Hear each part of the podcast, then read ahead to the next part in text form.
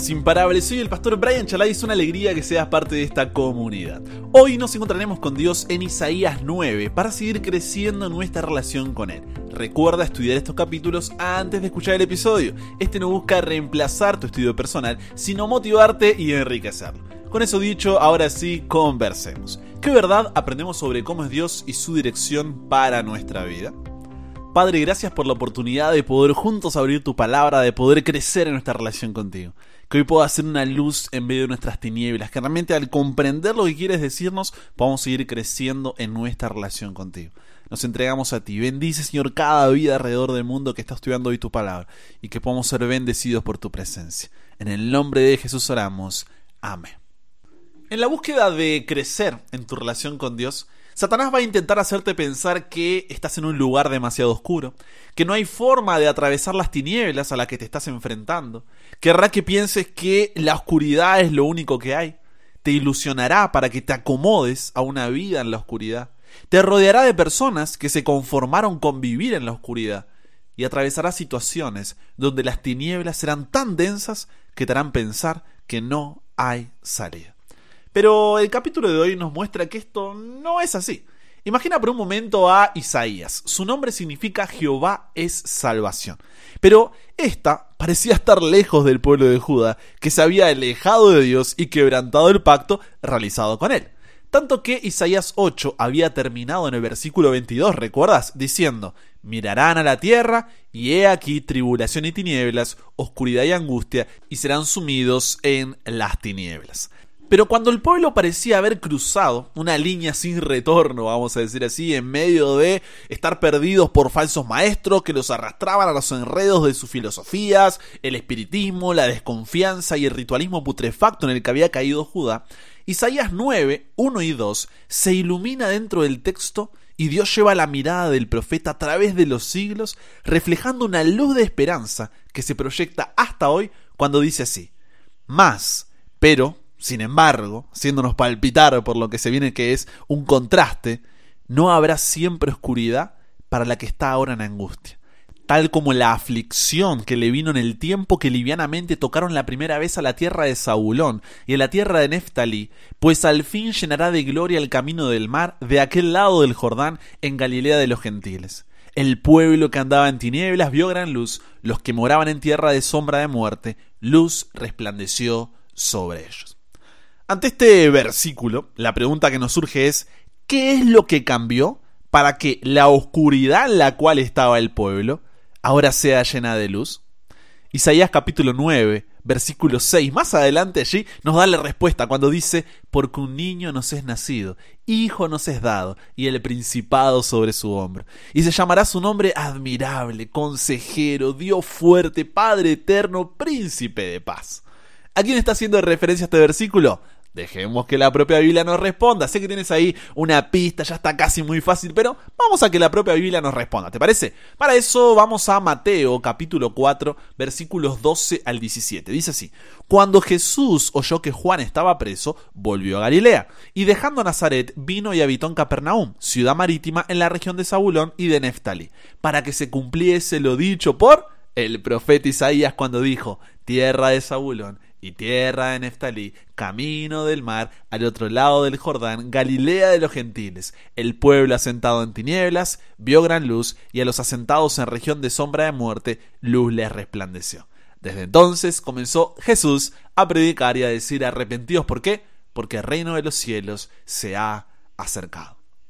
Ahora que sabemos que esta profecía de Isaías es una que apunta a Jesús, volvamos a Isaías capítulo 9. Fíjate la cantidad de formas en la que se describe a Jesús. Se dice niño, hijo, principado, admirable, consejero, Dios fuerte, Padre eterno, príncipe de paz. Y la pregunta es, ¿por qué tantas palabras para describir a una persona? En el antiguo cercano oriente, que es la región donde estaba Judá, se identificaba a los reyes y los dioses con múltiples nombres para qué? Para mostrar su grandeza. Entonces, Dios se vale de este recurso que el pueblo entendería que con estas palabras no se está señalando un evento, sino una persona, Jesús, ya que los títulos utilizados nos muestran a Jesús tanto en la primera como en la segunda venida. Pero, ¿qué significan cada uno de estos títulos y cómo nos dan la seguridad de que se cumplirá la promesa de que, aunque andemos en tinieblas, si estamos con Jesús, su luz resplandecerá sobre nuestra vida? Veamos los ocho títulos allí, uno por uno, bien breve. Primero, niño nos ha nacido.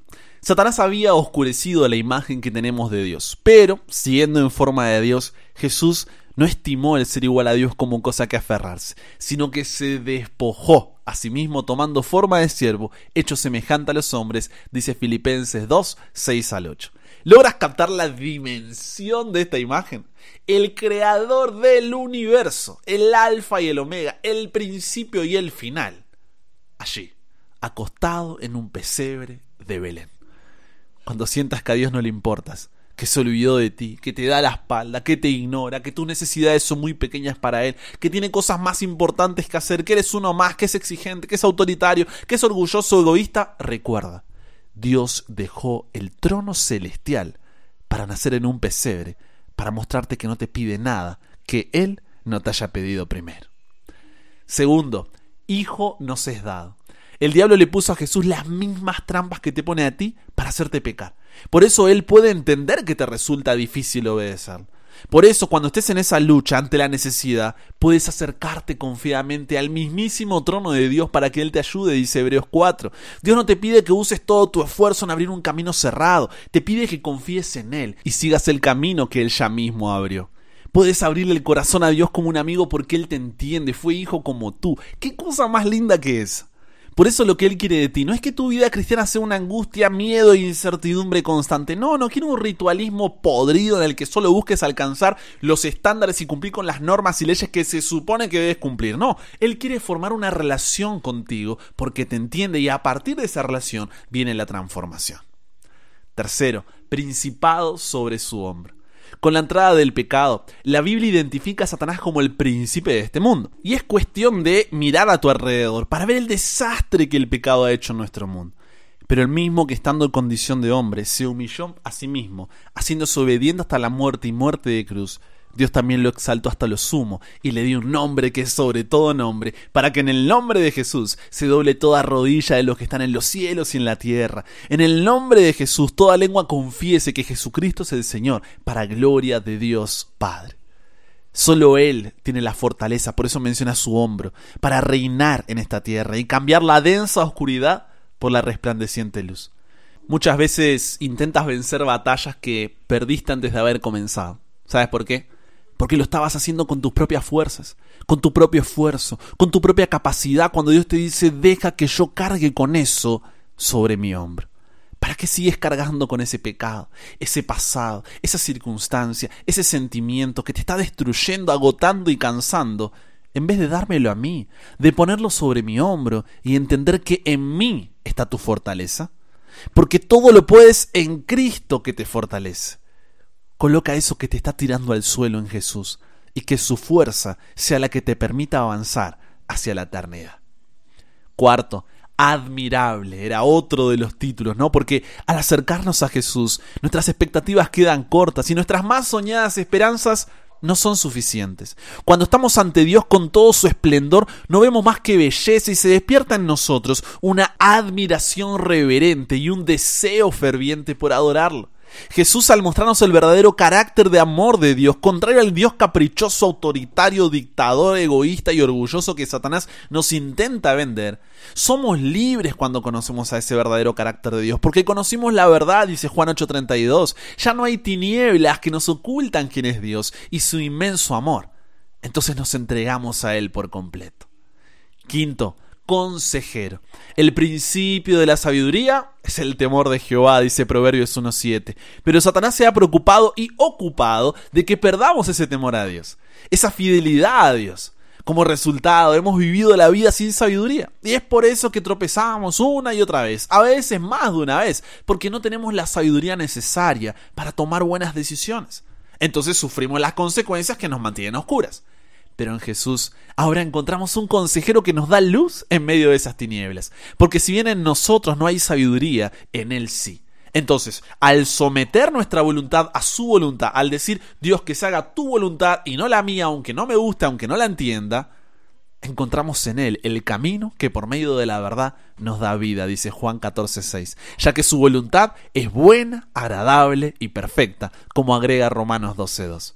Y esto es porque Él nos pensó, nos formó, nos creó, nos amó. Te conoce más de lo que tú te conoces a ti mismo y sabe lo que es mejor para ti. Entonces cuando vamos a Él, su sabiduría nos inunda y entendemos que ¿de qué le sirve a uno ganar el mundo entero si pierde su propia vida? ¿O qué podrá dar el ser humano a cambio de su vida? Dice Jesús en Mateo 16, 26. Y en lugar de hacernos tesoros en la tierra donde la polilla y el orín corrompen y donde ladrones minan y hurtan, comenzamos a hacernos tesoros donde? En el cielo, donde ni la polilla ni el orín corrompen y donde ladrones no minan ni hurtan, como dice Mateo capítulo 6, versículos 20 y 21. Sexto, Dios fuerte. Jesús es Dios, pero muchas veces al leer que dice Hijo de Dios, nos puede hacer confundir pensando que Jesús es realmente el Hijo literal de Dios, o sea, engendrado, que Dios con alguien o algo tuvo un hijo y le llamó Jesús, cuando no es así.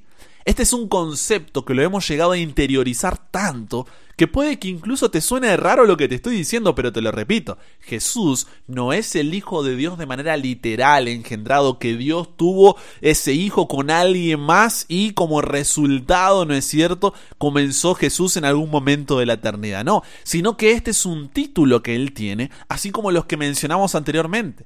El título de Hijo de Dios es utilizado por Jesús para que entendamos dos cosas. Primero, el tipo de relación de dependencia y sumisión que debemos tener con el Padre. Y segundo, cómo vivir una vida en donde cada acto sea una expresión del carácter de amor del Padre. Por eso, gracias al sacrificio de Jesús, primera de Juan 3.1 dice, mirad cuál amor nos ha dado el Padre, ¿para qué? Para que seamos llamados hijos de Dios, porque su gracia nos permite tener una relación de dependencia y sumisión con Él y vivir una vida en que cada acto sea una expresión de su carácter de amor. No podemos decir que la primera persona de la deidad es llamada Padre porque es el primer ser de Dios. La segunda que es llamada Hijo porque llegó a existir en la eternidad gracias a la primera. Ni que la tercera es Espíritu porque no es una persona como el Padre es persona. Sino porque estos nombres nos indican cómo cada persona de la deidad se desempeña en la hermosa obra que realiza para nuestra salvación. Tanto Dios Padre como Dios Hijo como Dios Espíritu Santo son Dios. Es por eso que sin importar cuán lejos te hayas ido o cuán bajo hayas caído, sabes que puedes ir a Él, porque la gracia de Dios te levanta, te sostiene y te conduce. Es cuando entiendes eso que comienzas a caminar en la gracia, porque tu deseo por Jesús es mayor que tu deseo por el pecado. Séptimo y anteúltimo, Padre eterno. Como dice Hebreos 13:8, Jesucristo es el mismo ayer y hoy y por los siglos. Isaías lo llama Padre porque en un sentido especial es Padre de toda la humanidad, porque es nuestro Creador.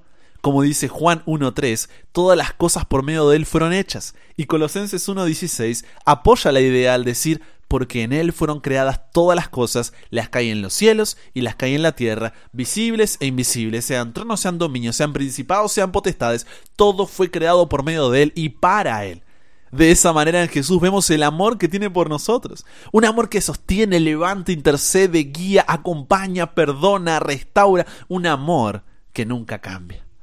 Y así como en ese primer día de la creación registrado en Génesis 1.3 dijo, sea la luz, y fue la luz, de la misma manera puede iluminar tu mundo en medio de las tinieblas. Octavo y último, príncipe de paz. La palabra hebrea utilizada para paz es shalom. Y si bien sé que tenemos personas escuchando el programa que son de la comunidad judía y podrían explicar mejor que yo el significado de esta palabra sin duda alguna, podemos decir que paz o shalom es la armonía espiritual producida por una restauración de una persona con Dios. ¿A qué me refiero con esto? En la oscuridad de nuestro pecado somos enemigos de Dios. Romanos 5:10 mas Dios muestra su amor para con nosotros, en que siendo aún pecadores, Cristo murió por nosotros. Romanos 5.8. Entonces, por causa del sacrificio de Cristo, somos restaurados a una relación de paz con Dios, porque su luz resplandece en nuestro corazón. Romanos 5.1.